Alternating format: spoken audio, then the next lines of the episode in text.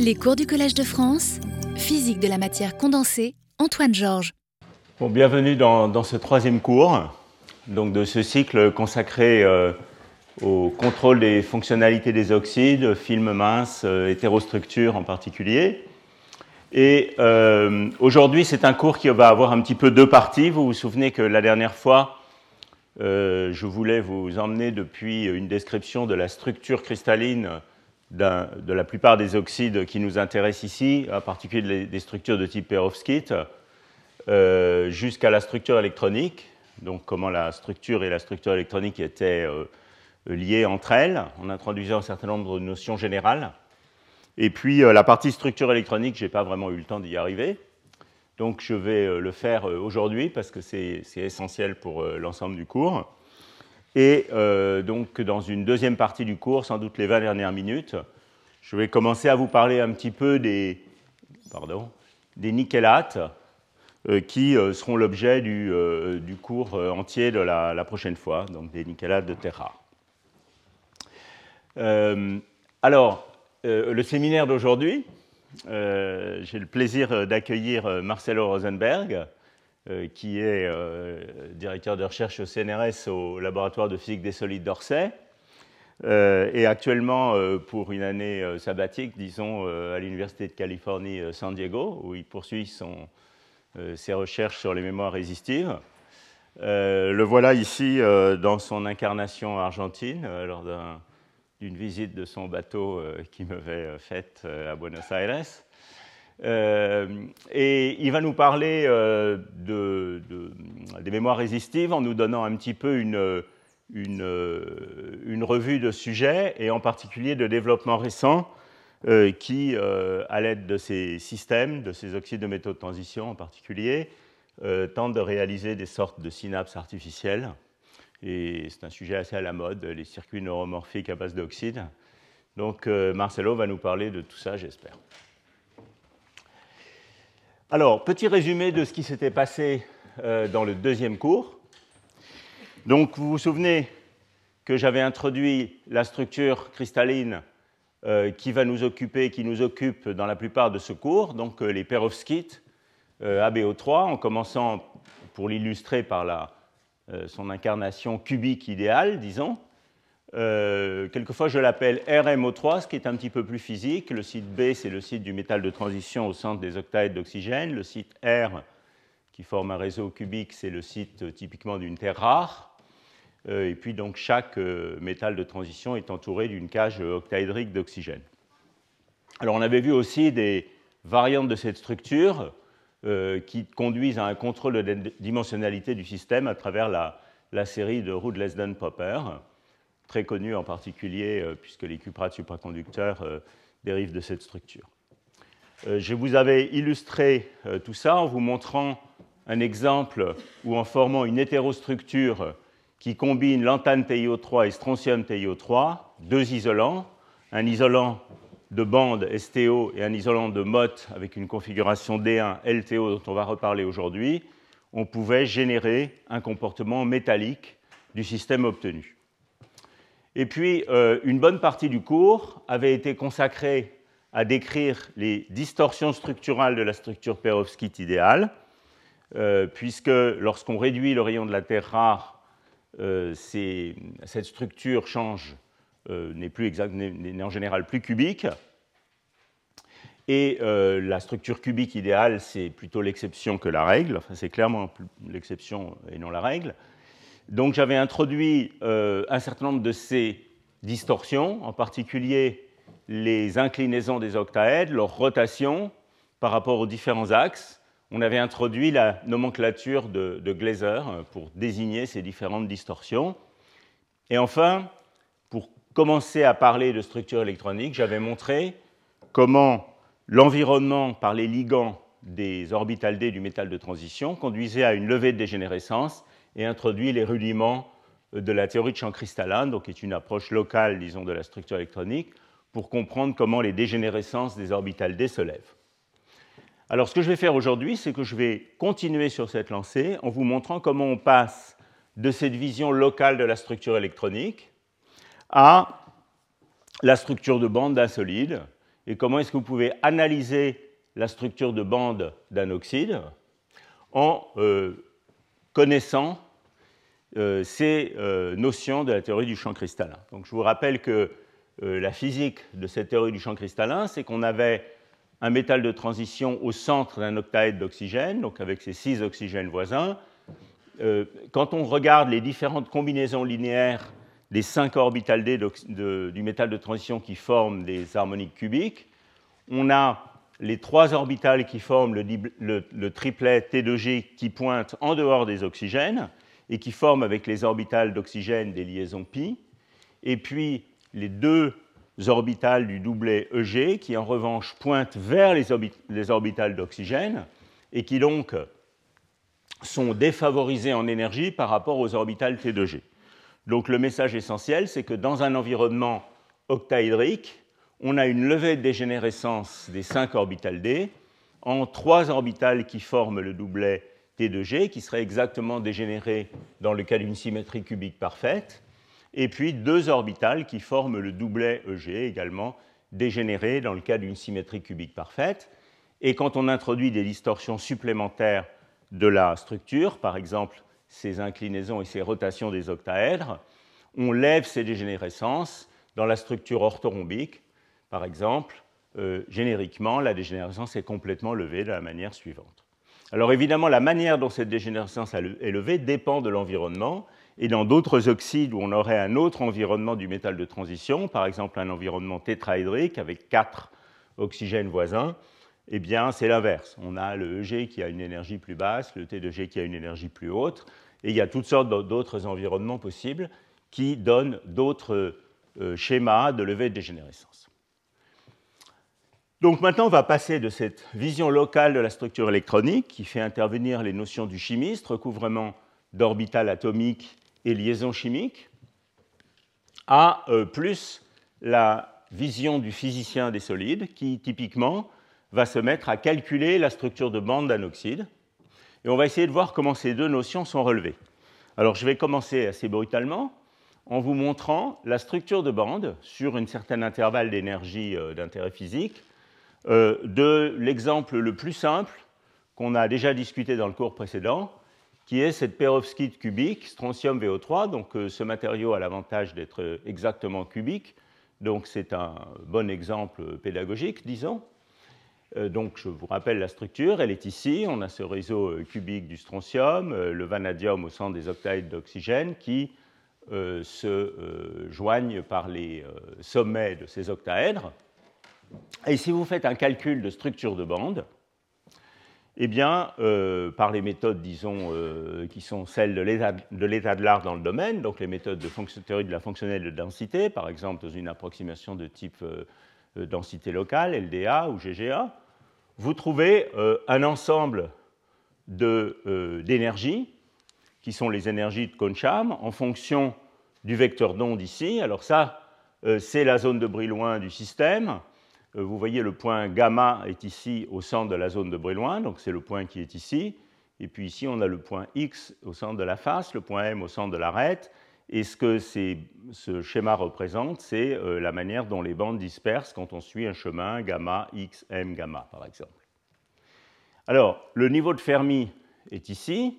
Il correspond au remplissage de la couche D par un seul électron euh, au total, puisqu'ici, le strontium est dans l'état, si je fais un comptage ionique de la valence, qui évidemment euh, peut être euh, euh, peut éventuellement ne pas correspondre à la vraie physique du système quand il y a beaucoup de covalence, on verra ça en particulier dans le cas des nickelates, mais si je fais un comptage ionique de la valence, qui au moins va me permettre de, comprendre la neutralité électrique du système, le strontium est 2 +, euh, l'oxygène, dans ce cas, est sans ambiguïté de moins, c'est un composé assez ionique, donc vous voyez qu'il faut que le vanadium soit 4 ⁇ et le vanadium étant 4 ⁇ ça veut dire que la couche 3D du vanadium est remplie par un électron. Alors si vous comptez euh, les bandes qui apparaissent ici avec, euh, avec un certain soin, il faut évidemment pour les compter se placer en dehors d'un point où il y a des dégénérescences supplémentaires vous constaterez qu'ici, vous avez neuf bandes qui, comme vous allez le voir dans le transparent suivant, correspondent aux orbitales d'oxygène. essentiellement. Donc ce sont, disons, quand je dis ça, ça veut dire que ces ondes, ces euh, fonctions d'ondes de blocs, sont évidemment, peuvent être vues comme des combinaisons linéaires d'orbitales atomiques qui ont un poids particulièrement grand sur les orbitales d'oxygène. Évidemment, il y a un mélange euh, par hybridation avec les orbitales du métal de transition également, comme vous allez le voir dans euh, la suite de euh, ce cours. Donc ici, vous avez effectivement 9 bandes. Pourquoi 9 Parce que vous avez PX, PY et PZ pour chaque oxygène et vous avez 3 atomes d'oxygène par cellule d'unité, donc vous vous attendez à trouver 9 bandes. Ici, vous avez trois bandes. Le niveau de Fermi est ici. Donc, euh, logiquement, ça doit être des bandes qui ont, une origine, ont pour origine les orbitales d du métal. Et effectivement, vous avez ici, comme vous le voyez, une de trois ondes de bloc. Et pourquoi vous avez trois bandes? Eh bien, parce que ce sont les trois orbitales T de G, euh, qui évidemment également s'hybrident avec les oxygènes et qui donnent ces trois bandes proches du niveau de Fermi le, placement du niveau de Fermi ici doit correspondre par neutralité électrique euh, à l'occupation par un électron, exactement un électron, euh, de ce multiplet de trois bandes. Donc vous voyez que quand on dit que euh, l'orbital 3D du vanadium est dans la configuration D1, hein, ça ne veut pas forcément dire que la configuration ionique de l'orbital 3D, était, la configuration ionique du vanadium est exactement 4, puisque ces, fonctions d'onde de bloc sont des superpositions des orbitales du vanadium et des orbitales de l'oxygène. Et puis ici, vous voyez que vous avez deux autres bandes, celle-ci et celle-ci, qui sont assez dispersives et qui correspondent, comme vous allez le voir dans le transparent suivant, au multiplet EG, du métal de transition. Et puis vous avez ici d'autres bandes vides qui correspondent au strontium 5S, 4D, etc. Donc voilà, disons, brossé à grands traits, comment est-ce que vous pouvez comprendre en termes de liaison chimique, de covalence, de combinaison linéaire d'orbitales atomiques, euh, quelque chose qui ressemble a priori à une sorte de plat spaghetti un peu informe, qui sont la dispersion euh, des énergies de bloc ou des énergies de Concham euh, quand on fait un calcul de structure électronique d'un tel solide qui commence à être un solide assez complexe. Alors comment est-ce que je sais, au-delà de l'intuition physique qu'on acquiert rapidement quand on travaille dans ce domaine, comment est-ce que je peux euh, voir avec plus d'assurance, confirmer que ça, c'est bien des, états de blocs qui ont une composante majoritaire sur l'oxygène, que ça, c'est bien euh, des orbitales d, etc. Alors la chose naturelle à faire, bien sûr, c'est de projeter ces fonctions d'onde de bloc sur une orbitale atomique donnée de votre choix, par exemple les harmoniques cubiques qui correspondent euh, aux, aux, multiplets T de G, G, etc. Alors, la plupart des codes de structure électronique permettent de faire ça. Euh, on appelle ça quelquefois une représentation en fat band, parce que ce qu'on fait, c'est qu'on on fait des diagrammes comme ça où on représente en un point K donné, et pour une bande donnée, on représente la valeur de cet élément de matrice euh, par une petite barre euh, qui, dont l'amplitude euh, correspond à, l'amplitude de cet élément de matrice. Donc ça élargit les bandes et ça permet de voir, en fonction de la, du caractère gras ou non de la représentation, si l'onde de bloc au point K donné a une projection importante ou non sur une orbitale atomique qui nous intéresse en particulier. Alors donc, vous voyez clairement ici, quand on projette sur les orbitales atomiques de l'oxygène P, vous voyez clairement ici que euh, eh bien, ce sont bien ces neuf bandes que j'avais identifiées qui ont un caractère oxygène dominant, mais bien sûr, euh, les orbitales EG qui sont ici ont aussi un certain caractère d'oxygène puisque quand vous avez un recouvrement électronique entre les orbitales euh, P de l'oxygène et les orbitales de EG du métal de transition, vous avez formation d'un état liant et d'un état antiliant, pour euh, suivre le vocabulaire du chimiste. Et ces, bandes d'oxygène sont les bandes liantes, et les bandes de G sont les bandes antiliantes. Chacune ont un certain caractère d'oxygène. D'accord? Voilà. Alors maintenant, vous pouvez regarder la, projection sur les vanadium T2G, et vous voyez effectivement que j'identifie bien comme ça les trois bandes que j'avais identifiées comme étant mes trois bandes T2G euh, dans mon système. De nouveau, il y a un certain recouvrement également avec les orbitales d'oxygène. Donc ces états qui sont ici ont un certain caractère T2G, mais moins important, puisque, comme je l'ai expliqué tout à l'heure, le recouvrement des orbitales T2G avec les orbitales d'oxygène est un, est un, recouvrement de type pi, donc qui correspond à une covalence moins grande. Alors vous pouvez faire le même travail pour les orbitales EG, etc. Et donc c'est en faisant ces représentations de fat band que euh, vous pouvez comme ça lier euh, l'intuition chimique en termes de recouvrement d'orbitales atomiques et euh, le calcul de structure électronique euh, tel que les physiciens du solide, disons, aiment le faire. Alors évidemment, on peut, regarder les, densités d'état correspondantes et on obtiendrait quelque chose comme ça. Ça, c'est en noir, ce serait la densité d'état totale. Le niveau de Fermi est ici à zéro. Vous voyez que Près du niveau de Fermi, on a effectivement une composante dominante des orbitales T2G. Donc de nouveau, ce sont des densités d'état qui sont projetées sur les orbitales atomiques correspondantes. Ici, vous avez le caractère oxygène principalement euh, centré ici autour de quelque chose comme moins 5 électronvolts. Et puis les orbitales EG ont aussi un certain caractère oxygène. Et donc vous voyez que ce système est, particulièrement euh, simple, les orbitales EG, pardon, euh, vous voyez que ce système est particulièrement simple puisque les orbitales d'oxygène sont bien séparées du multiplet des orbitales euh, T2G. Et on appelle en général cette euh, distance énergétique, comme vous le verrez plus tard et surtout au cours, au, cours, prochain, l'énergie de transfert de charge, donc qui correspondrait à bouger un électron d'un site du métal de transition sur le site d'oxygène. Et donc vous voyez, on est clairement dans un système où l'énergie de transfert de charge est relativement grande par rapport aux largeurs de bande typiques, disons, euh, euh, de, la bande du métal de transition proche du niveau de Fermi. Donc, qu'est-ce qu'il faut euh, retenir comme information clé de cette structure de bande? Dans ce système, on a des multiplets relativement bien séparés de bandes qui ont une interprétation euh, disons, en termes de recouvrement d'orbital atomique avec l'intuition du chimiste simple. C'est pour ça que j'ai choisi ce système comme illustration et qu'on le choisit souvent. Euh, donc, un multiplet T2G qui est bien séparé à la fois des orbitales d'oxygène en dessous et des orbitales de EG euh, au-dessus. Un multiplet T2G qui est occupé par un électron au total, donc un multiplet de bande T2G occupé par un électron au total. Une largeur de bande qui, vous le voyez ici, est de l'ordre de 2,6 ou 2,8 eV, quelque chose comme ça, et puis donc euh, une énergie de transfert de charge relativement grande. Quand vous faites un calcul de structure électronique pour ce système, clairement, le niveau de Fermi est quelque part dans une bande permise, donc on a un état métallique, et effectivement, ce matériau est un métal.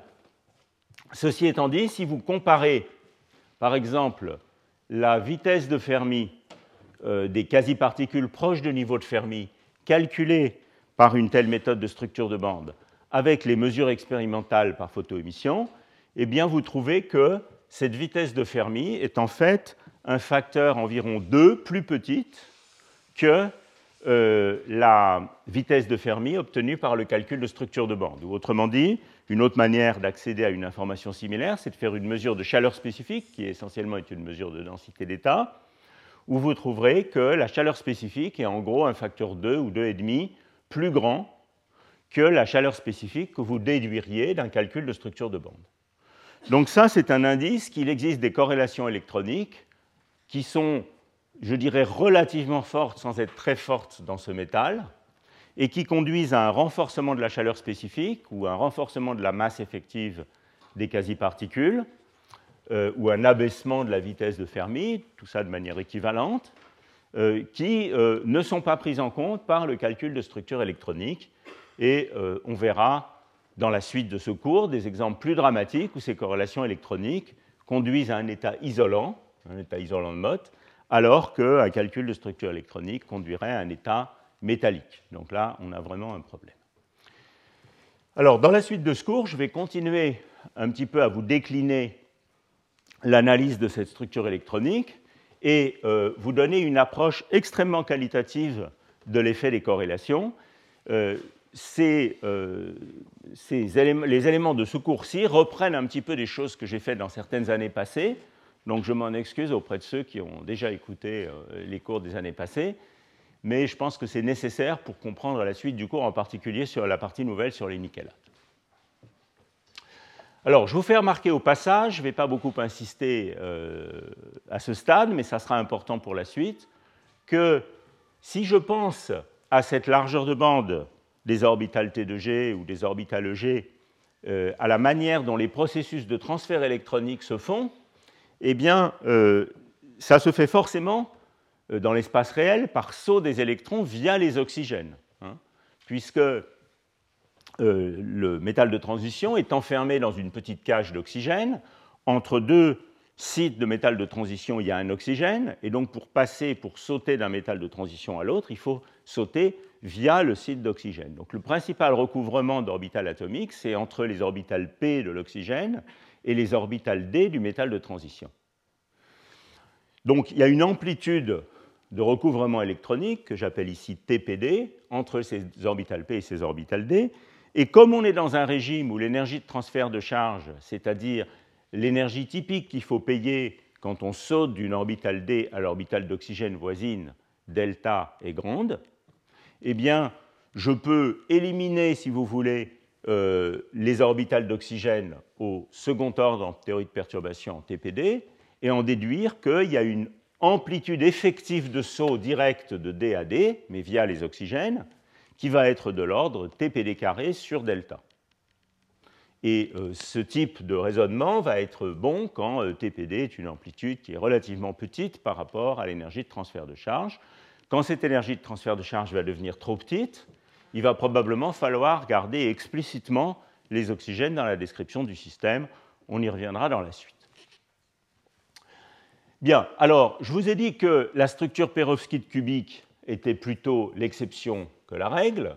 Et maintenant, je voudrais vous introduire euh, d'autres éléments, euh, d'autres exemples de cette famille de matériaux qui effectivement ont des distorsions. Et euh, un des buts de ce cours, c'est de vous montrer comment ces distorsions vont affecter la physique du système de manière très sensible. Alors, voilà donc strontium VO3 qu'on vient de voir, cette perovskite cubique. Et voilà maintenant calcium VO3. Alors le rayon de l'ion calcium est un petit peu plus petit que le strontium, donc cours numéro 2, il y a une distorsion euh, de la structure, qui est ici une distorsion de type A-, A-, C+, si vous vous souvenez des notations de Glaser, c'est-à-dire que euh, les rotations selon l'axe C se font en phase. Quand je me promène le long de l'axe C, les rotations dans le plan AB se font en opposition de phase. Comme vous le voyez ici, il y a une sorte de buckling dans la direction AB, alors que les oxygènes ici sont au-dessus l'un de l'autre, donc signalons des rotations en phase selon C. Et euh, comme je l'ai expliqué aussi la dernière fois, et comme vous pouvez le sentir intuitivement, puisque le saut se fait via les orbitales d'oxygène et que cet angle n'est plus de 180 degrés, le recouvrement est moins bon.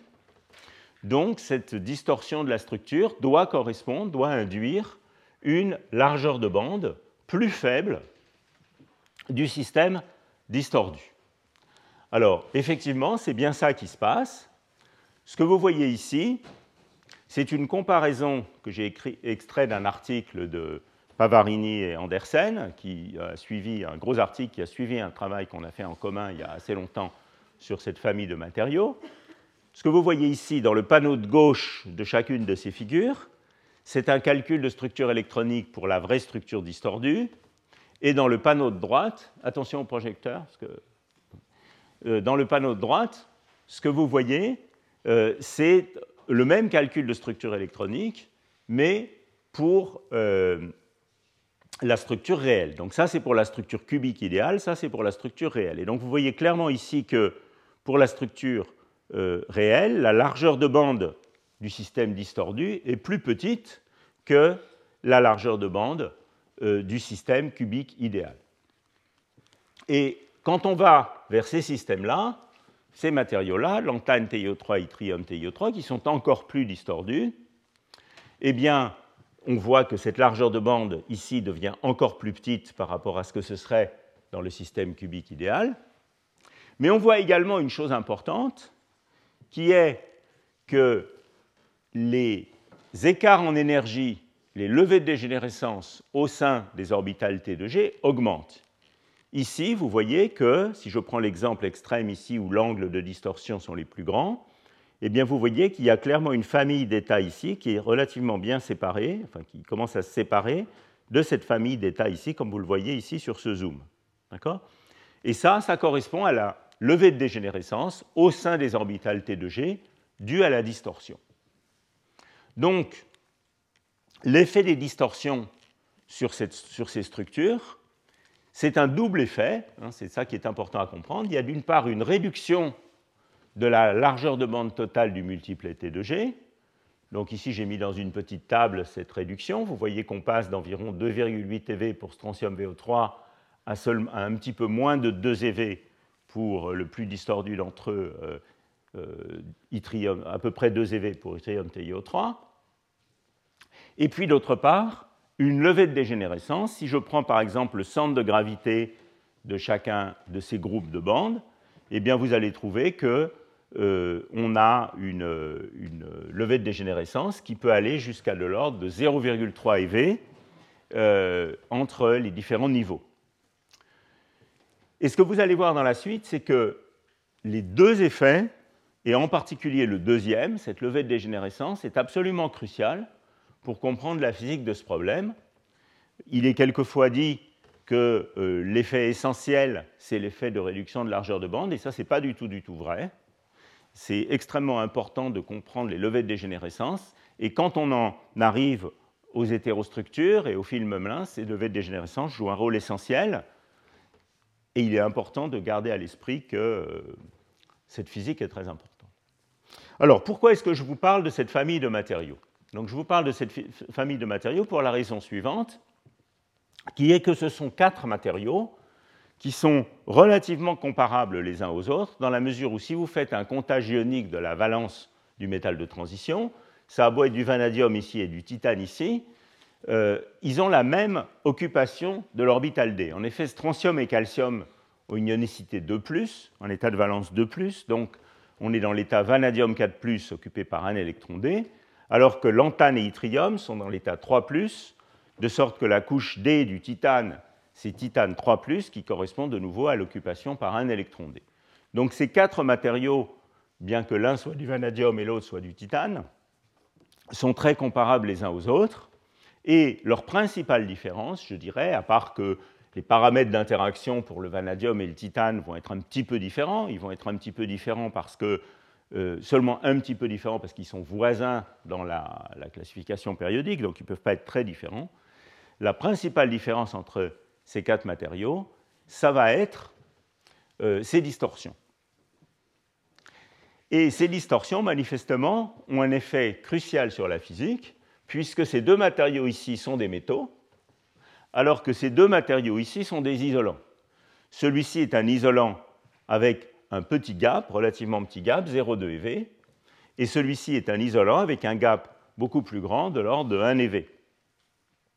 Alors bien entendu, vous voyez, ce sont des isolants qui correspondent à une couche D incomplète, et donc euh, ce sont euh, clairement euh, des isolants de Mott. Et si vous faites un calcul de structure électronique, comme vous l'avez vu dans les transparents précédents, eh bien ici, le niveau de Fermi du système à zéro est toujours dans ces calculs de structure électronique, quelque part dans une bande permise. Donc du point de vue d'un calcul de structure électronique, je dirais simple, qui ne tient pas en compte euh, qui ne prend pas en compte les corrélations électroniques dans la couche D de manière correcte, tous ces matériaux sont des métaux si vous faites ce calcul dans la phase non ordonnée magnétiquement de ces systèmes. Comme la plupart des isolants de Mott, l'antane TiO3 et yttrium TiO3 s'ordonnent magnétiquement à basse température. L'antane TiO3 s'ordonne de manière antiferromagnétique avec une température de Néel qui, de mémoire, est de l'ordre de 130 K, quelque chose comme ça, alors que yttrium TiO3 s'ordonne ferromagnétiquement avec une température de Curie qui est très faible, de l'ordre de 30 K. Néanmoins, ces deux matériaux, effectivement, s'ordonnent magnétiquement, et vous voyez que, clairement, la physique du magnétisme dans ces systèmes n'a rien à voir avec leur caractère isolant. le gap d'yttrium TiO3 d'un électron-volt ne peut pas avoir quoi que ce soit à voir avec le gain d'énergie magnétique qui correspond à une température de Curie de l'ordre de 30 Kelvin. Entre 30 Kelvin et un électron-volt, il y a deux ordres de grandeur.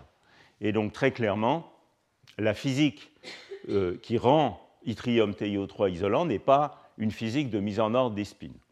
C'est une physique qui est due au blocage des degrés de liberté de charge, autrement dit, un isolant de mode.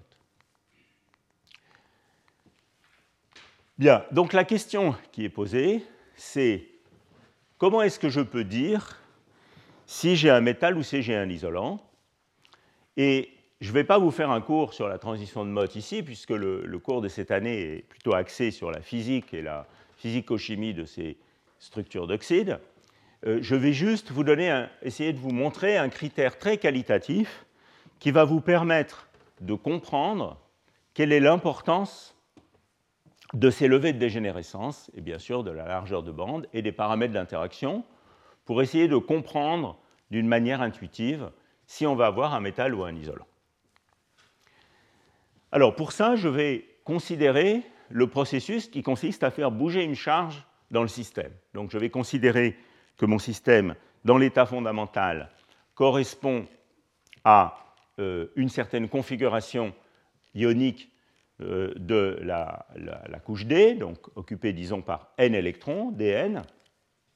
Je vais considérer deux sites voisins dans l'état fondamental, tous les deux dans l'état dn, et puis je fais faire bouger une charge d'un site vers l'autre. Donc, dans l'état final, je vais obtenir euh, un des sites qui va avoir une configuration des n plus 1, celui qui aura récupéré l'électron, et puis le site voisin qui va être dans la configuration des n-1.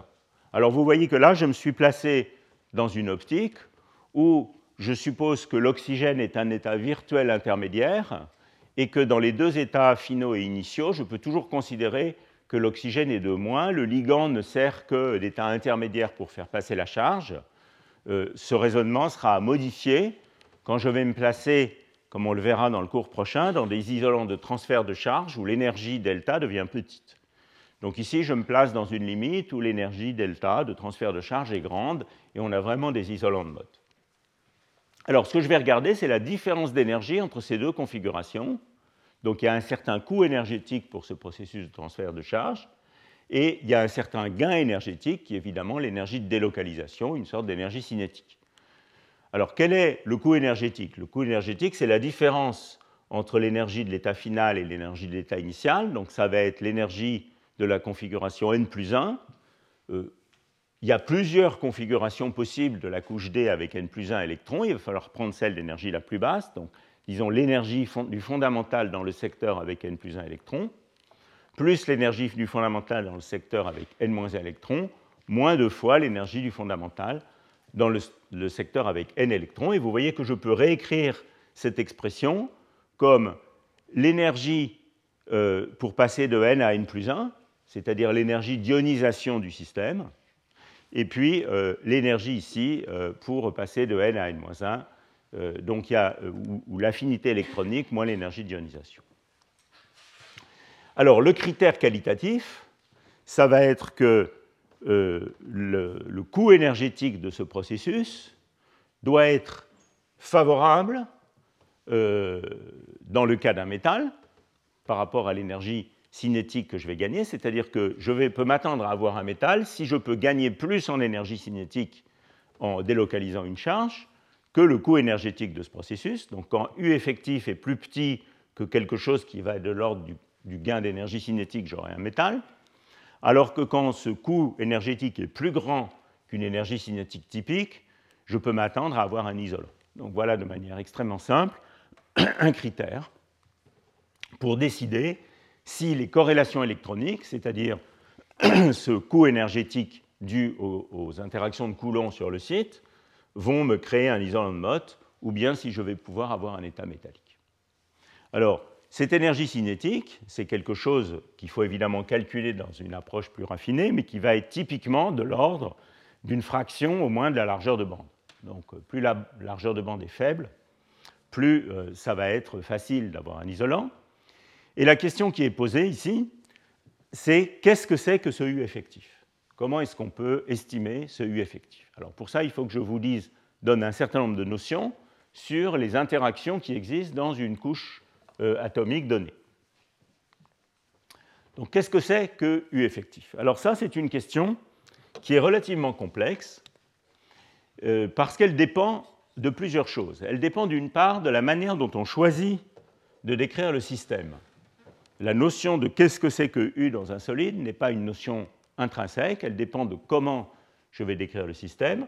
En particulier, si j'adopte une description du système qui se concentre seulement sur les bandes de basse énergie, donc une sorte de description de basse énergie du système, il va falloir tenir compte de tous les processus d'écrantage qui euh, sont dus aux bandes et aux orbitales que je n'inclus pas dans ma description et qui vont renormaliser U vers une valeur plus petite. Mais bien entendu, dans le critère que j'ai adopté, l'énergie cinétique correspondante va aussi, euh, dépendre de la description euh, que, je considère, puisque je vais maintenant considérer uniquement les bandes de basse énergie. Donc, c'est une notion qui dépend de la manière dont je choisis de décrire le système, qui va dépendre de la manière dont l'écrantage se fait dans le système, et puis évidemment, qui va également dépendre de la configuration électronique spécifique correspondant aux configurations n, n plus 1 et n-1, et euh, c'est là qu'interviennent les fameuses règles de Hund qui spécifient cette configuration électronique du fondamental dans une couche ayant n électrons, et on va voir ça dans un petit instant. Donc on pourrait consacrer tout un cours, euh, qui serait peut-être euh, un peu technique, sur la détermination de ce U et de ce U effectif, euh, rassurez-vous, je ne vais pas faire ça. Il y a certainement des conférences et des workshops entiers qui sont consacrés à cette question. Donc, je voudrais vous donner quelques notions sur le premier point, c'est-à-dire sur la possibilité pour un physicien théoricien de la matière condensée d'adopter différentes descriptions du système qui, on l'espère, vont donner des réponses essentiellement équivalentes en termes de physique, selon son choix et, la manière dont, on décide de regarder le système, qui vont affecter euh, en particulier euh, la valeur de ce U effectif qu'il faut mettre dans ce critère. Donc je vais vous illustrer ça toujours sur strontium VO3. Donc prenons un oxyde de ce type. On pourrait vouloir adopter une description dans laquelle on retient dans la description théorique de système uniquement les multiplets de bandes actives proches du niveau de Fermi. Donc ce qu'en jargon de physicien, on va appeler une description de basse énergie du système. Basse énergie, ça veut dire proche des euh, excitations d'énergie faible par rapport au fondamental, c'est-à-dire proche du niveau de Fermi. Donc ça, ça va être le cas si j'essaye de construire une description modèle du système en termes d'orbitales, qui vont être des orbitales de Vanier qui décrivent bien ces bandes d'énergie, qui forment une base pour ces, états de bloc, par exemple ces trois états T2G proches du niveau de Fermi. Et on va, dans cette description, intégrer, éliminer de l'espace de Hilbert, on espère de manière cohérente, les états de haute énergie, comme par exemple ces états d'oxygène ou bien sûr ces états vides. Une autre description qu'on peut vouloir adopter, c'est une description qui retienne beaucoup plus d'états. Donc, par exemple, ici, une description qui retienne à la fois les, orbitales d'oxygène et puis toutes les orbitales qui dérivent du multiplet D, donc à la fois les orbitales T2G et EG. Donc, si vous voulez, en termes d'Hamiltonien, euh, il ne va pas y avoir beaucoup d'équations dans cette suite de cours, mais en voilà une. En termes d'Hamiltonien de liaison forte, qu'on pourrait vouloir écrire pour ces différents systèmes, euh, la description où on adopte une, euh, grande, échelle, une grande fenêtre d'énergie contenant toutes les bandes D et toutes les bandes P. Ça sera quelque chose comme ça. Disons, là, je l'écris de manière très schématique. Hein, il y aura une énergie de référence pour les états D. En réalité, bien sûr, il y a différentes orbitales, etc., mais je, schématise. Il y aura une énergie de référence pour les états d'oxygène. Ça, ce sont des opérateurs qui créent et qui détruisent des électrons dans les orbitales correspondantes. Et puis, comme je l'expliquais tout à l'heure, il y a un saut électronique entre les orbitales P et les orbitales D. La différence de ces deux énergies va être quelque chose qui est relié au transfert de charge. Ça, c'est le recouvrement électronique entre les deux types d'orbitales. Et puis, il va éventuellement, et certainement même, falloir tenir compte des répulsions de Coulomb dans ces orbitales. Donc ici, des répulsions de Coulomb dans l'orbital D.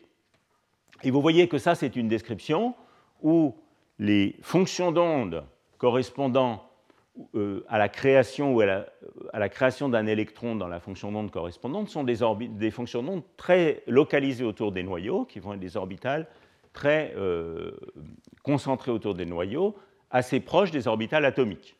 Donc voilà un exemple ici où on a construit des orbitales de Vanier, donc on a calculé ces ondes de bloc, on les a converties en orbitales de Vanier qui sont localisées autour d'un atome en utilisant une fenêtre d'énergie grande.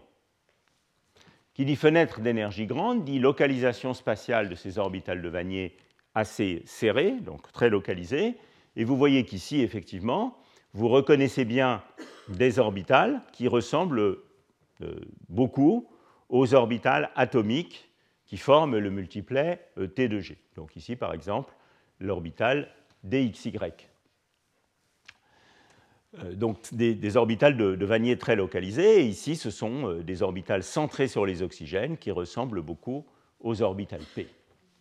En revanche, si vous choisissez une description de ce type, c'est-à-dire une description de basse énergie, eh les orbitales de Vanier que vous allez construire doivent évidemment avoir un poids important sur les oxygènes aussi, puisque les fonctions d'onde qui constituent ces ondes de bloc sont des combinaisons linéaires avec un poids important sur les oxygènes. Et effectivement, si vous regardez ici cette construction-là, qui sont les orbitales de Vanier construites pour une description de basse énergie, eh bien vous voyez ici, ça c'est une carte euh, vue du haut, donc vous la voyez très bien, vous voyez ici une fonction d'onde qui ressemble toujours à mon orbital DXY, mais qui maintenant a un poids non négligeable sur les oxygènes voisins. La symétrie de cette fonction d'onde correspond toujours à une symétrie de type harmonique cubique XY, mais qui n'est pas localisée sur les sites du métal de transition. Donc on peut adopter l'une ou l'autre de ces descriptions. Euh, celle-là peut être considérée comme euh, celle qui utilise une, euh, une grande fenêtre d'énergie, peut être considérée comme un petit peu plus premier principe, si vous voulez, tandis que celle qui utilise une description de basse énergie, eh bien, peut être considéré plus comme une description du théoricien de la matière condensée qui va vouloir avoir un modèle effectif de basse énergie assez simple. Alors la question qui se pose, bien sûr, c'est que quand vous passez de cette description à celle-ci, eh non seulement les amplitudes de saut sont renormalisées, ça c'est relativement facile, on a vu tout à l'heure comment on pouvait le faire en simple théorie de perturbation en TPD sur delta dans une approche simple. En revanche, la valeur typique de la répulsion de Coulomb sur le site considéré va aussi être fortement renormalisée par des effets d'écrantage. Et ça, c'est quelque chose qui est beaucoup plus difficile à estimer.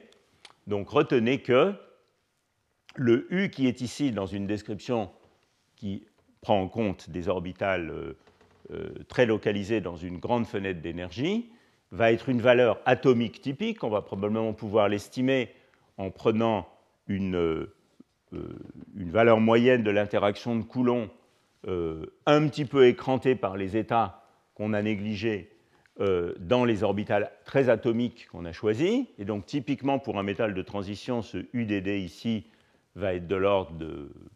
ça dépend, mais disons, ça peut être 7, 8 EV facilement.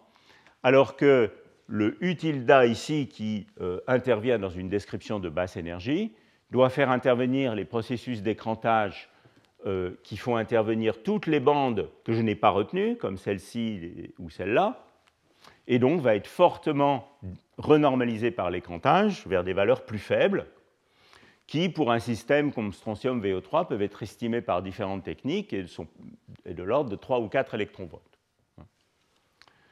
Voilà, donc ça c'est pour vous donner un petit peu une idée de différentes descriptions théoriques qu'on peut adopter. Selon qu'on veut avoir une description plus proche des premiers principes qui fait intervenir plus d'états, ou une description euh, plus euh, théorique qui fait intervenir un modèle de basse énergie. Mais bien entendu, euh, on espère qu'on va arriver à des conclusions qui sont similaires, voire identiques, quelle que soit la description choisie. Sinon, on a un problème quelque part. Et c'est un problème qui est, c'est une question qui est fortement non triviale dans certains cas, en particulier quand il y a une très forte covalence entre les orbitales d'oxygène et les orbitales du métal de transition, de décider quelle est la valeur de ces paramètres normalisés. Vous allez en voir un exemple absolument flagrant et très intéressant dans le cas des nickelates au cours prochain, où vous verrez qu'il a fallu pas mal d'années pour comprendre quelle était la bonne description de basse énergie dans le cas euh, de ces nickelates en particulier. Alors, encore quelques mots sur les interactions et on va finir par comprendre ce que c'est que ce U effectif. Donc, euh, la structure euh, du terme d'interaction dans cet Hamiltonien effectif, je l'ai décrit ici de manière extrêmement schématique. En réalité, c'est une structure qui fait intervenir des éléments de matrice qui dépendent euh, de la configuration électronique dans laquelle je me trouve. Je ne vais pas vous faire un cours là-dessus aujourd'hui, je, vous, renvoie aux, slides que vous pourrez trouver sur le web euh, du cours de, l'année 2009-2010, dans lequel j'ai fait une, introduction très détaillée à euh, ce qu'on appelle la paramétrisation de Slater-Raka de la matrice U, qui est un tenseur à quatre indices, hein, puisque c'est un processus à deux corps qui fait intervenir des éléments de matrice entre quatre fonctions d'onde. Donc, euh, Slater et Raka ont fait toute la théorie des groupes euh, au milieu du XXe siècle euh, pour comprendre quelle était la structure de ce tenseur dans le cas de l'atome isolé à symétrie sphérique, dans le cas, par exemple, d'une orbitale D avec ses cinq composantes. Et je ne vais pas vous refaire tout ça aujourd'hui. Je vais juste vous donner quelques notions très simples de la structure de ces interactions quand, on adopte une description de basse énergie qui ferait intervenir seulement les euh, orbitales T de G ou les orbitales EG euh, dans, un, autre cas, dans le cas des nickelates par exemple, euh, en symétrie cubique. C'est ce qu'on appelle l'Hamiltonien de Kanamori. Donc je vais juste vous l'introduire. Et le but du jeu étant de finalement vous faire comprendre ce que c'est que ce U effectif qui intervient dans le critère de mode. Alors, je vais vous demander d'accepter un certain nombre de choses sans trop de démonstration.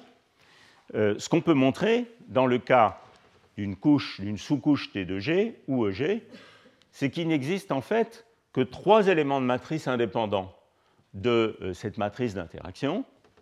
Un élément de matrice qu'on appelle traditionnellement U, qui est l'élément de matrice correspondant à mettre deux électrons dans euh, la même orbitale avec des spins opposés. Donc ça, c'est vraiment là où on paye tout le poids d'interaction de Coulomb. Donc ça va être quelque chose comme une intégrale de ce type qui fait intervenir deux fonctions d'onde, vous voyez, avec le même indice m, donc dans la même composante orbitale, par exemple xy ici et xy là. Donc il faut forcément que les spins soient opposés à cause du principe de Pauli. Et évidemment, l'élément de matrice euh, qui est considéré ici, c'est celui d'une interaction de Coulomb écrantée. D'accord? Voilà, euh, c'est un problème en soi de calculer cet écrantage, que je ne vais pas aborder ici. Alors ensuite, le processus qui coûte un petit peu moins d'énergie, c'est de mettre deux électrons, euh, toujours avec des spins opposés, mais dans deux orbitales différentes, par exemple XY et XZ. Alors traditionnellement, cet élément de matrice-là, on l'appelle U', et il est un petit peu plus petit que U. Et puis il y a une intégrale d'échange, puisqu'on est en mécanique quantique, qui est cet élément de matrice ici, qui fait intervenir MM' ici au point R et puis M' ici au point R'. Et cette intégrale d'échange, on l'appelle traditionnellement J. Vous allez voir qu'elle joue un rôle important dans la suite.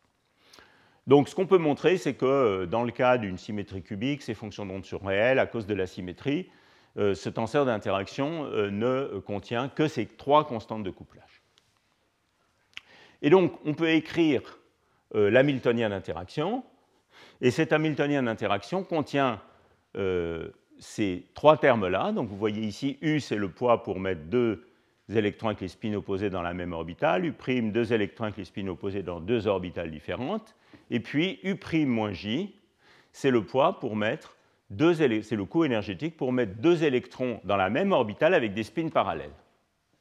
Donc vous voyez que la plus petite de ces trois interactions de Coulomb, c'est celle-ci, et ceci est en accord avec les règles de Hund, qui dit que quand je remplis une orbitale, une couche atomique, eh bien, il est favorable de euh, mettre euh, le plus d'électrons possible avec des spins parallèles dans le plus d'orbitales différentes. Je vais y revenir un petit peu dans la suite. Alors, par symétrie, en fait, il y a des termes dans cet hamiltonien qui ne peuvent pas s'écrire comme des termes euh, densité-densité. il y a des termes de ce type qui correspondent au saut d'une paire de spins opposés dans la même orbitale vers une autre orbitale, qu'on appelle quelquefois le terme de saut de paire ou pair hopping, et puis il y a un terme d'échange magnétique. Et euh, vous voyez que ces trois constantes de couplage interviennent dans ces différents termes. Il n'y a pas cinq constantes de couplage, il y en a trois. Alors il y a des très bons livres qui résument tout ça, un peu anciens déjà. En voilà un par exemple, très classique, Sugano Tanabe Kamimura. Alors, qu'est-ce qu'on peut dire sur ces constantes de couplage? En fait, ce qu'on peut dire, c'est que si on fait une hypothèse supplémentaire, c'est-à-dire que si on fait l'hypothèse que le potentiel de Coulomb écranté euh, n'est pas très loin d'avoir une symétrie sphérique, ce qui n'est pas exactement vrai, évidemment, puisqu'on a brisé la symétrie cristalline, mais qui est une bonne approximation pour beaucoup de solides, pas nécessairement pour tous, donc euh, il faut faire éventuellement un peu attention, on peut montrer une relation supplémentaire, donc qui résulte de la symétrie sphérique, qui est que euh, U' et euh, U et J sont reliés par cette relation, ce qui réduit le nombre de constantes de couplage total de 3 à 2. Et au final, cet Hamiltonien de euh, Hubbard-Kanamori, disons, avec cette relation supplémentaire, peut s'écrire de la manière suivante, où j'ai introduit ici trois générateurs des symétries du problème. Donc ici, c'est euh, le générateur de la charge totale, c'est le nombre total d'électrons dans la couche. Ici, c'est le spin, l'opérateur de spin des électrons. Et ici, c'est le moment cinétique total euh, correspondant au multiplet T 2 G. C'est-à-dire, si vous voulez, c'est l'isospin SO3 de rotation entre les trois orbitales du multiplet T 2 G.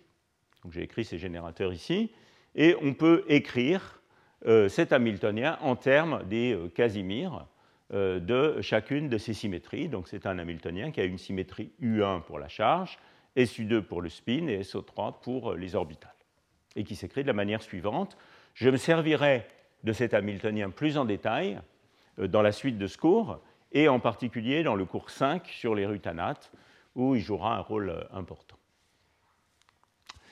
Voilà, alors j'insiste donc sur le fait, et cette écriture le montre de manière assez claire, que quand vous remplissez, euh, si vous vous demandez quel est l'état fondamental, euh, quelle est la configuration de spin et d'orbital euh, qui constitue l'état fondamental avec un remplissage n d'électrons donnés, eh bien cet Hamiltonien met clairement en lumière qu'on va vouloir d'abord avoir le plus grand spin possible, donc première règle de Hund, et deuxièmement, à, spin donné, on va vouloir avoir le plus grand L possible, ce qui est exactement ce que nous disent les règles de Hund. Donc les règles de Hund, c'est que euh, si on a n électrons dans une couche qui a une dégénérescence qui a m orbital, donc dans le cas d'une orbitale T de G, m vaut 3, on peut mettre au maximum 6 électrons dans la couche à cause du spin, eh bien il faut d'abord maximiser S, donc c'est-à-dire satisfaire ce terme, et effectivement il y a une constante de couplage négative et plus grande que l'autre, 2J au lieu de J sur 2, et puis ensuite, étant donné S, maximiser L. Hein, donc c'est ça les règles de Hund. Une autre manière de comprendre les règles de Hund, que j'aime souvent expliquer, c'est que c'est en gros les règles de remplissage des sièges dans un bus. Euh, chaque euh, euh, siège a deux places. Les deux places, c'est le spin-up et le spin-down. Les différents sièges, c'est l'indice orbital M. Et comme vous le savez certainement, ce qui se passe, c'est que les gens commencent par se placer dans des sièges différents, donc avec des spins parallèles, et puis ensuite, c'est seulement quand toutes les cases orbitales sont pleines qu'on commence à rajouter des doubles occupations dans les sièges, euh, ce qui correspondrait à des configurations où on paye le poids U de spins antiparallèles dans la même orbitale. Bien. Euh, alors, euh, une fois qu'on a tous ces éléments, on peut répondre à la question finalement de qu'est-ce que c'est que ce U effectif dans le critère de Mott. Et là, je vais vous demander un tout petit peu d'attention parce qu'il y a un tout petit peu d'algèbre dans cette estimation. Et la réponse dépend de savoir si la couche électronique est pleine ou est demi-pleine ou non. Donc considérons n électrons dans une couche électronique où il y a m cases orbitales. Donc dans le cas T de G, m vaudrait 3, 6 électrons au maximum, donc n doit être plus petit que 2m. Dans le cas EG, m vaudrait 2, 4 électrons au maximum. Si je considérais une orbitale d complète avec ses 5 composantes, m vaudrait 5 et 2m vaudrait 10, 10 électrons au maximum. Alors supposons par exemple que la couche soit moins que demi-pleine, c'est-à-dire que j'ai moins d'électrons, n plus petit que le nombre de cases, euh, c'est la même chose pour une couche plus que demi-pleine, en fait.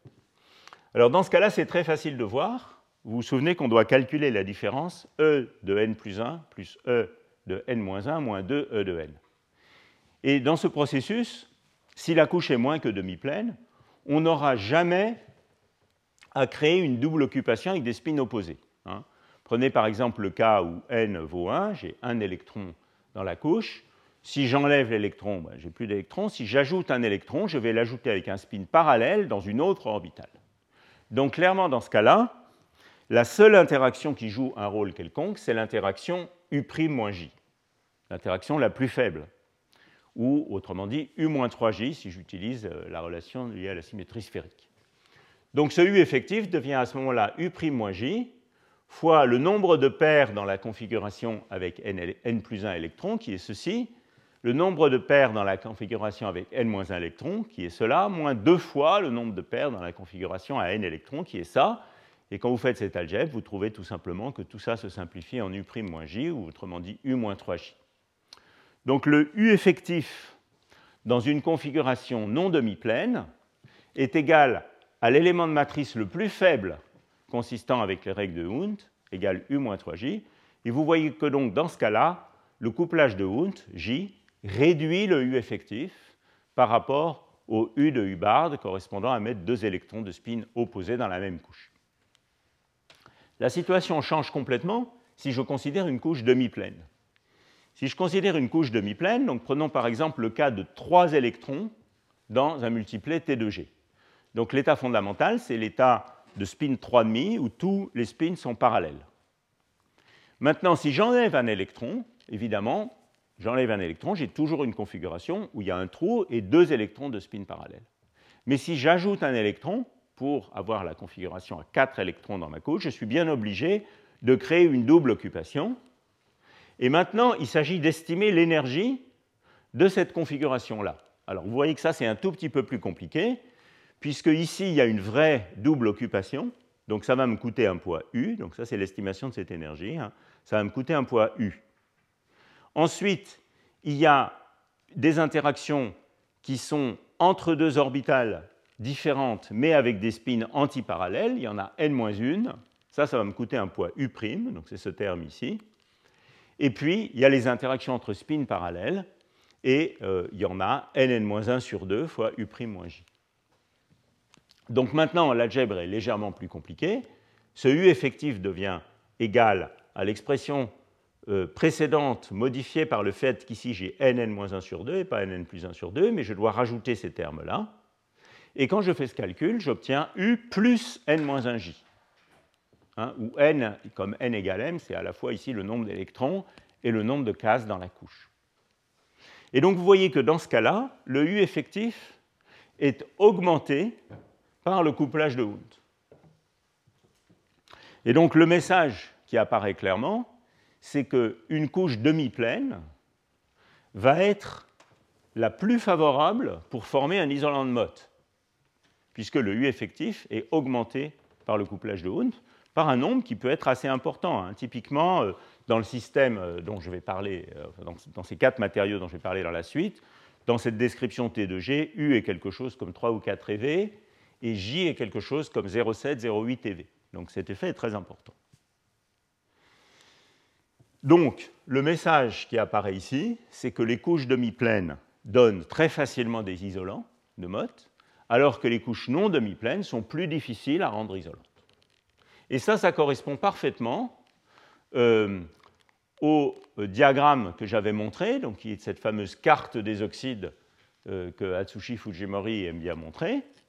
J'attire votre attention sur le fait qu'ici, si vous regardez la configuration D3, Hein, qui correspondrait, évidemment, toutes ces perovskites ont une levée de dégénérescence T de GEG. Donc la couche demi-pleine, c'est trois électrons, par exemple, dans la couche T de G. Eh bien, vous voyez qu'ici, pour la configuration D3, aucun de ces matériaux n'est dans la zone blanche métallique. Donc toutes les perovskites ABO3 euh, qui sont sur cette carte, tout au moins, quand elles sont en configuration D3, sont toutes dans la zone grise des isolants. Il y en a pas mal ici, mais elles sont toutes isolantes. Et donc ça, ça correspond parfaitement à ce que je vous ai raconté euh, à l'instant. Et même histoire pour la configuration D8 ici. Alors il y a moins de matériaux, c'est surtout le cas des oxydes de cuivre. Mais de nouveau, il n'y a pas de matériaux euh, euh, métalliques ici. Alors que quand vous regardez une configuration qui n'est pas demi-pleine, comme D1, euh, par exemple, ou D4, qu'on verra avec les rutanates, eh bien, il y a des matériaux métalliques et des matériaux isolants. Donc ça, c'est la première remarque. La deuxième remarque, c'est que vous voyez, ça c'est un peu dangereux, vous voyez que la forme de cette, de cette, frontière, qui est tracée ici de manière un peu qualitative, bien sûr, eh c'est bien une forme qui a tendance comme ça à euh, être, euh, enfin que le U critique, si vous voulez, pour euh, la transition de Mott, a tendance à avoir ce type de forme, c'est-à-dire que le U critique va être de plus en plus grand au fur et à mesure qu'on s'éloigne de demi-remplissage de la couche, ce qui serait exactement l'inverse du diagramme que je vous ai montré la dernière fois, ou au cours numéro 1, euh, dans le cas où on négligerait l'interaction de Hund. Hein, donc l'interaction de Hund est essentielle pour avoir le bon ordonnancement des U critiques en fonction du remplissage de la couche. Bon, alors maintenant, on a tous les éléments pour en gros répondre à la question de pourquoi strontium VO3 et calcium VO3 sont des métaux, alors que lantane TiO3 et yttrium TiO3 sont des isolants. Euh, voilà un calcul tout ça, c'est des estimations très simples. On peut évidemment faire des calculs plus sophistiqués.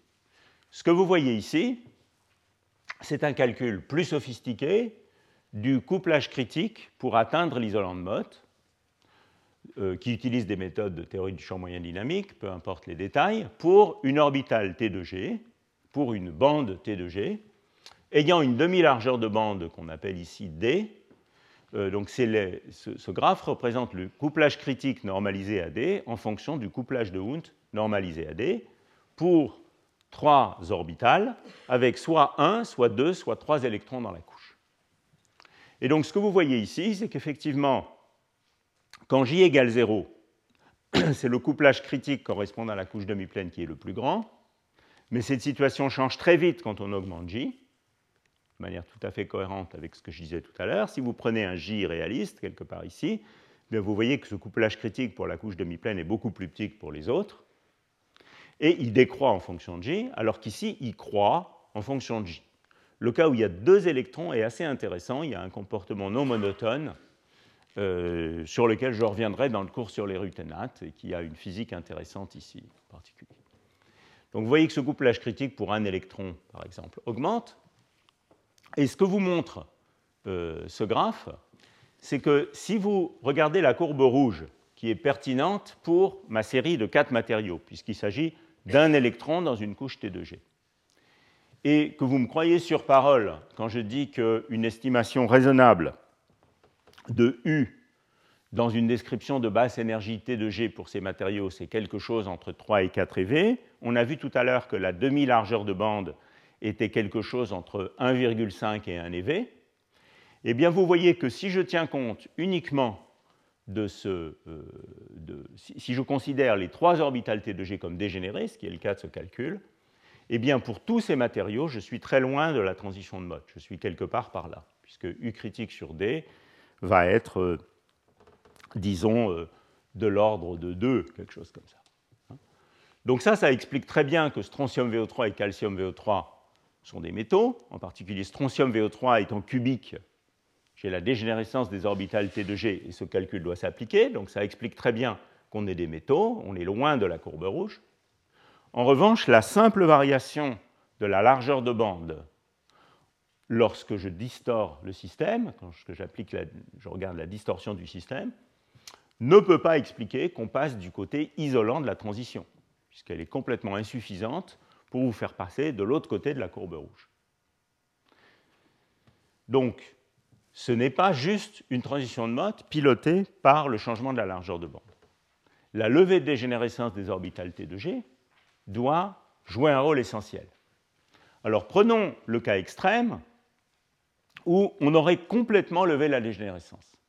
C'est-à-dire on aurait enlevé, on aurait envoyé deux de ces orbitales T de G à des énergies très grandes et on n'en aurait plus qu'une seule qui soit active près du niveau de Fermi. Donc ce serait le cas d'une distorsion extrême, mais on a vu que les distorsions, les levées de dégénérescence énergétique étaient relativement grandes dans le cas de la structure la plus distordue, yttrium TiO3. Et estimons la valeur du critique dans ce cas-là. Alors dans ce cas-là, vous voyez qu'on a affaire à une seule orbitale. Donc clairement, le couplage de Hund ne joue plus aucun rôle. Et si je mets les estimations que j'ai données tout à l'heure, c'est-à-dire que yttrium TiO3 a une largeur de bande de 2 eV, donc une demi-largeur de bande de l'ordre de 1 eV, le U critique dans ce cas-là est de l'ordre de 3 fois la largeur de bande. Et donc vous voyez qu'effectivement, il est considérablement abaissé par rapport à la valeur qui correspondrait à la dégénérescence complète, qui, en fonction de cette courbe rouge, serait plutôt de l'ordre de 8 eV. Donc clairement, vous voyez que la levée de dégénérescence orbitale joue un rôle crucial pour comprendre pourquoi deux de ces matériaux sont des isolants alors que les deux autres sont des métaux. Ce n'est pas juste un effet de varier la largeur de bande par 30%. Voilà, donc c'est ça le, message essentiel que je voulais vous faire passer. Et vous voyez que pour vous amener à ça, même avec des critères euh, qualitatifs relativement simples, il a fallu comprendre un certain nombre de choses sur la manière dont les interactions fonctionnaient dans euh, une couche atomique donnée, les règles de Hund, l'importance du couplage de Hund et de la levée de dégénérescence. Bon, alors qu'est-ce que je peux vous raconter d'autre sur cette, euh, cette chose-là? Euh, Ces effets du couplage de Hund sur le, le U critique et les différents éléments de matrice sont des choses qui sont assez anciennes. Elles remontent en fait à la thèse de Dirk van der Marel, qui est un collègue expérimentateur euh, très euh, connu en optique des solides de l'Université de Genève actuellement, qui était, a fait sa thèse dans le groupe de euh, George Zawadzki à Groningen, qui est un grand spécialiste de la spectroscopie des solides et en particulier de tous ces effets de multiplets. et c'est quelque chose qu'on a reconsidéré relativement récemment, en particulier Luca de Medici a reconsidéré récemment, relativement récemment, l'effet du couplage de Hund sur euh, ce critère de la transition de Mott, puis sur la métallicité de systèmes comme euh, et vous en entendrez parler au cours 5. Euh, bon, alors, je, voudrais quand même vous mentionner que, euh, évidemment, on peut faire des calculs plus sophistiqués pour rendre compte de la physique de ces quatre matériaux, par exemple. Euh, tout ça, ça peut se faire maintenant avec des combinaisons de cette théorie du champ moyen dynamique avec les méthodes de théorie de la fonctionnelle densité. Et voilà un exemple de calcul du spectre de photoémission de ces quatre matériaux qui vous montre bien que ces deux matériaux sont des métaux, et ici il n'y a pas de gap près du niveau de Fermi, et ces deux matériaux sont des isolants avec un gap près du niveau de Fermi. Et ce type de spectre de photoémission sont en bon accord avec les expériences de photoémission faites sur ces matériaux. Je voudrais aussi vous mentionner que euh, l'effet de levée de dégénérescence orbitale a une importance très grande sur la physique de ces systèmes. Ils sont en fait euh, la polarisation orbitale, le fait que l'électron D ait tendance à occuper une orbitale euh, particulière à cause de la levée de dégénérescence due aux distorsions, c'est un effet qui est en fait renforcé par les interactions. Et quand on fait ces calculs, on peut en fait voir que dans le cas d'yttrium TiO3, eh on a essentiellement une polarisation orbitale totale avec une combinaison linéaire des orbitales cubiques qui prend essentiellement tout l'électron D. Donc ça, c'est une, mise en évidence très claire que ces levées de dégénérescence, même faibles, sont importantes parce qu'elles sont encore renforcées par les corrélations électroniques. Donc voilà qui conclut, euh, je dirais, euh, l'introduction, si vous voulez, à euh, ces questions de structure électronique et j'espère que vous avez pu voir comment la structure électronique peut se comprendre et se lier euh, à la vision euh, recouvrement d'orbital atomique, levée de dégénérescence par le champ cristallin, et faire le lien entre un schéma de calcul de structure de bande et plutôt l'intuition du du chimiste en termes de recouvrement d'orbital atomique. Ça, c'est quelque chose qui est important à bien maîtriser, parce que quand vous allez voir un chimiste et que vous lui montrez un calcul de structure de bande, en général, il ne vous écoute pas très longtemps. Ce n'est pas la vision qui parle à, un chimiste, alors que euh, le, recouvrement d'orbital, la liaison chimique, c'est ça le bon langage. Donc c'est important de savoir faire le, passage entre les deux.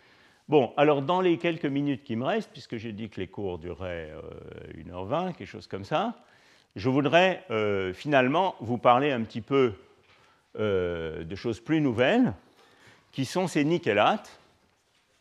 Et euh, le but de ces quelques transparents que je vais avoir le temps de vous montrer aujourd'hui, c'est essentiellement de vous poser, de vous montrer pourquoi ces nickelates euh, ont une transition métal isolant originale relativement mystérieuse et qu'ils euh, soulèvent des questions auxquelles il va falloir qu'on réponde.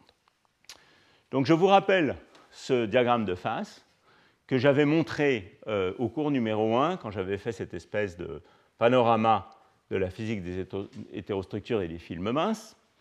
Euh, ça, ce sont donc les nickelates R et NiO3 dans l'état massif, dans le bulk, en fonction, d'une manière, disons, commode, mais pas forcément universelle de représenter le diagramme de phase, où représente l'état du système en fonction de la température et du facteur de tolérance que j'avais introduit au cours 2, si vous vous souvenez, qui caractérise la distorsion de la structure au fur et à mesure qu'on réduit le rayon de la terre rare en allant de la gauche vers la droite de la ligne des terres rares.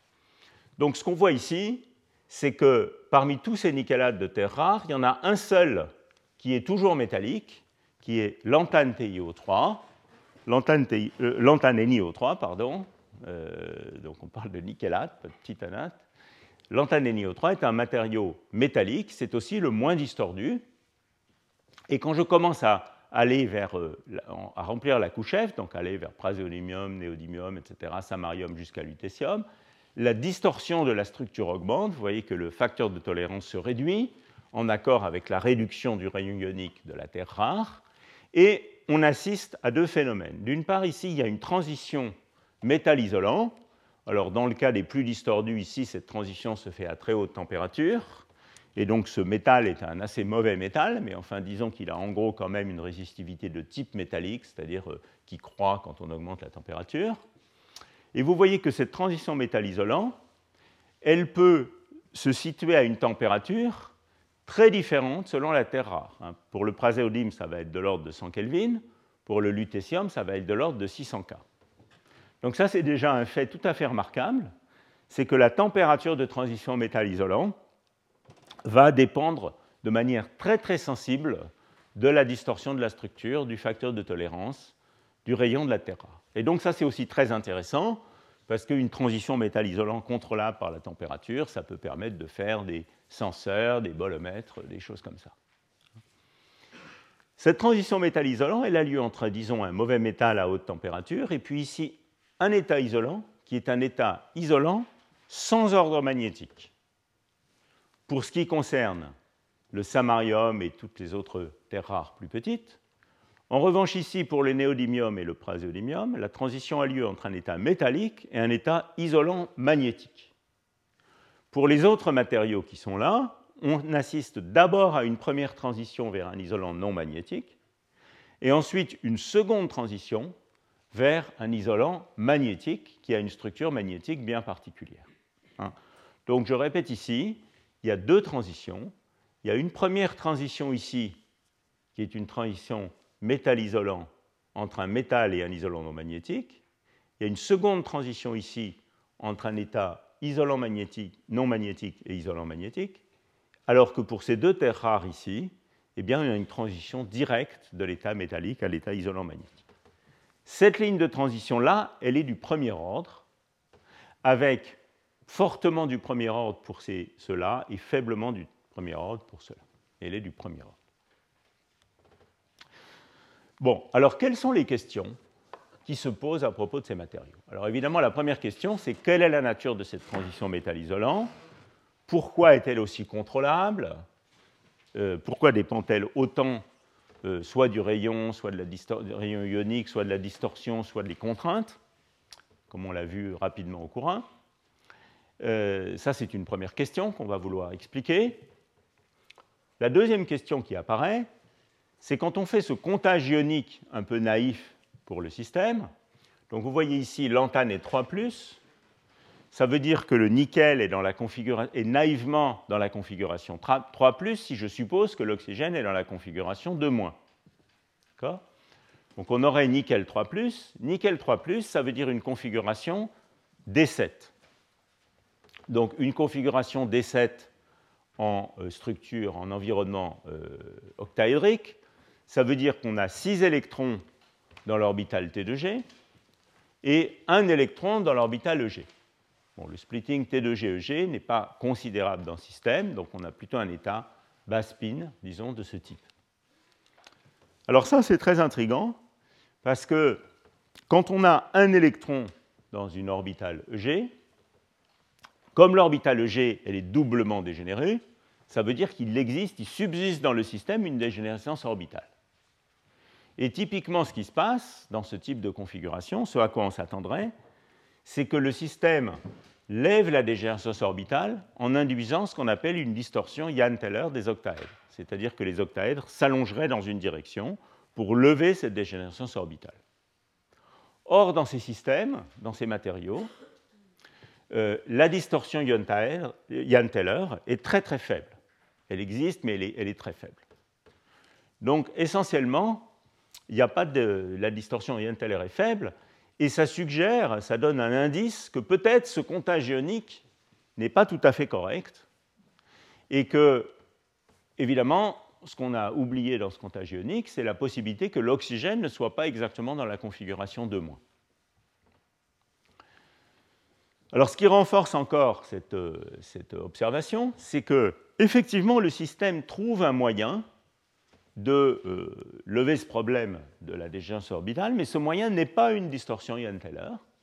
Quand on passe dans la phase isolante, ce qui se passe, et je vais vous le montrer ici, un petit peu plus loin, excusez-moi, ce qui se passe, c'est qu'il y a une distorsion du réseau cristallin avec un abaissement de la symétrie cristalline, et dans la phase isolante, on a maintenant deux types d'octaèdres. Donc la phase métallique haute température, c'est une phase orthorhombique. Orthorhombique à cause du fait qu'il y a des tilts et des rotations selon ce, euh, pattern de, de ici. En revanche, dans la phase isolante, on passe dans une structure monoclinique dans laquelle il y a un mode de type euh, respiration, si vous voulez, où sur le sous-réseau A, il y a des octaèdres qui sont plus gros, et sur le sous-réseau B, il y a des octaèdres qui sont plus petits. Donc il y a une alternance entre octaèdres à grande liaison et octaèdres à petite liaison, gros octaèdres et petits octaèdres.